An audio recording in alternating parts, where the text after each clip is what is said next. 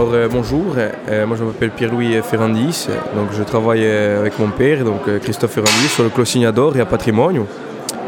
Et pour parler, pour parler terroir, si j'ai bien compris, nous Patrimoine, on est donc on parle souvent calcaire. Alors c'est vrai, calcaire, on a des massifs montagneux qui qui qui est du calcaire, mais on est vraiment entre plusieurs types de sols. On est à la à croisée des chemins, on dira.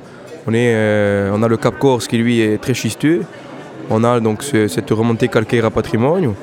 On a aussi euh, les agriates qui sont un peu. euh, on va sur, plus on descend, plus on va sur du, granit.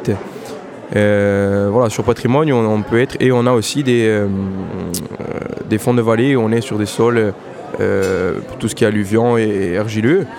Nous, sur le domaine, on est sur de l'argilo-calcaire, avec euh, des schistes aussi.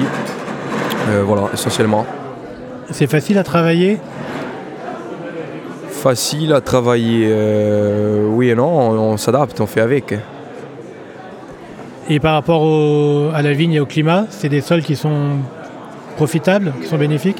Alors, euh, par rapport au sol et au climat, je dirais, de par la- l'argile, euh, c'est des sols qui sont pas très drainants, je veux dire, comme on peut avoir sur du, du granit ou des, des sols plus sableux. Plus, euh, euh, voilà, donc nous, ça nous permet de garder aussi un petit peu d'humidité dans les sols.